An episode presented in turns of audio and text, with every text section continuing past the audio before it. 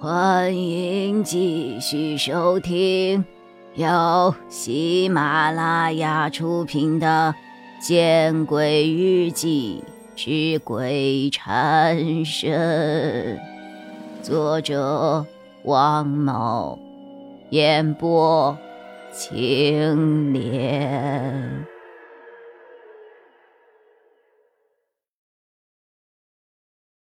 王师傅一愣。用极其难听的声音问：“你怎么了？我怎么就和他一起骗你了？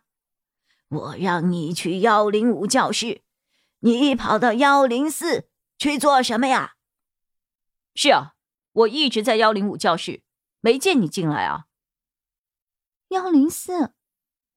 我有些疑惑。“可我明明进的是幺零五啊，多屏幕立体放映厅。”你们别逗我了！我说着，看向了两个警察。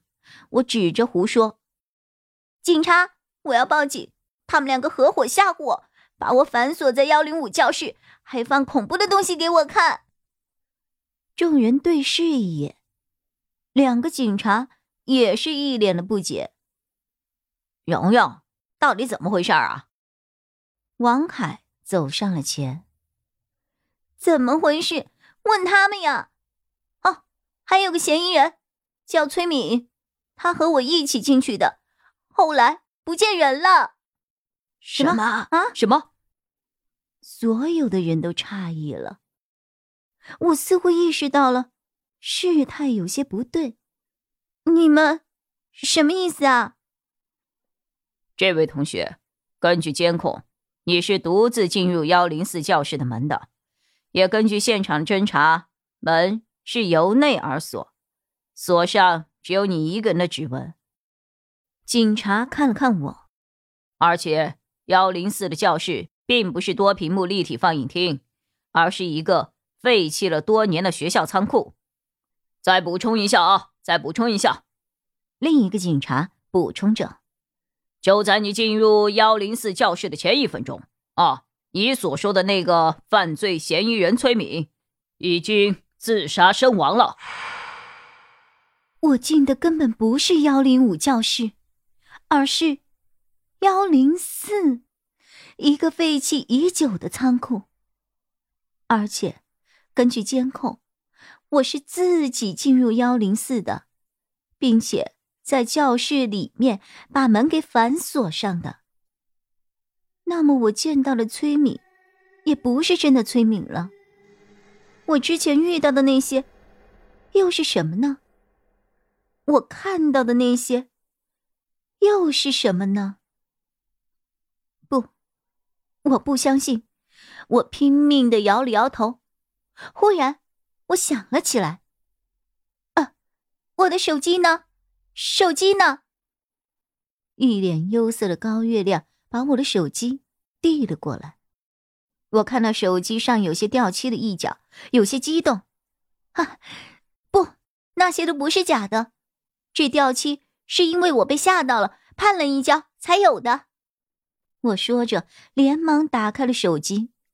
我清晰的记得，为了借助手机闪光灯的光亮，我还特地的点了视频录制。我连忙把视频点开，给那个警察看。看，警官，我真的没有说谎。警察接过了手机，看了看，脸上的神情没有什么变化。而后，他又把手机交给了其他人。其他人看过之后，表情也没有变化。但是。当他们把手机还给我以后，都是一脸同情的看着我。怎么了？有什么问题吗？你们怎么这么看着我呀？我有些疑惑。王凯把手机递给了我，我重新打开了视频播放键，看到视频播放的内容后，我面色苍白。怎，怎么会是这样啊？我很吃惊，因为这段录像上所播放的内容，根本不是我记忆里录制的多屏幕立体放映厅的录像，而是一个黑暗的、布满灰尘的货柜仓库。这，才是幺零四教室的真实场景吧？两位警官，我们。阮老师看了一眼两个警察。试探性的问了一句：“ 呃，这位学生可能有些精神失常，应该提供不了多少线索吧？”王师傅也在一旁说着。两个警察对视了一眼，点了点头，又用一种极其古怪的眼神看了我一眼，然后。离开了。众人离去后，二零九宿舍只剩下了我、周曼、夏寒以及高月亮和王凯五人。要不，我们先趁现在把事情做一下。夏寒看了我一眼，然后征询了王凯的意见。呃，其他事情等蓉蓉稳定下来再说吧。王凯深深的看了我一眼，点了点头，同意了。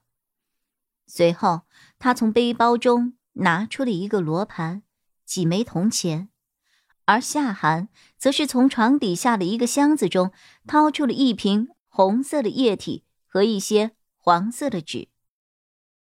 蓉蓉，你没有事儿吧？周曼十分关切的问我。我摇了摇头。大概是连续几天都处于恐怖之中，我的精神似乎已经习惯了紧绷，暂时放松不下来了。蓉蓉姐，没吃东西吧？我们去吃午饭。高月亮拉了拉我，我的鼻子有些发酸，因为这种雪中送炭一般的关怀，我仍是没有说什么，只是点了点头。经历了那么多事，到现在已经下午四点零七分了，我还没有吃东西呢，也的确有些饿了。本集播讲完毕，你关注了吗？还没有？那，你转头看看身后。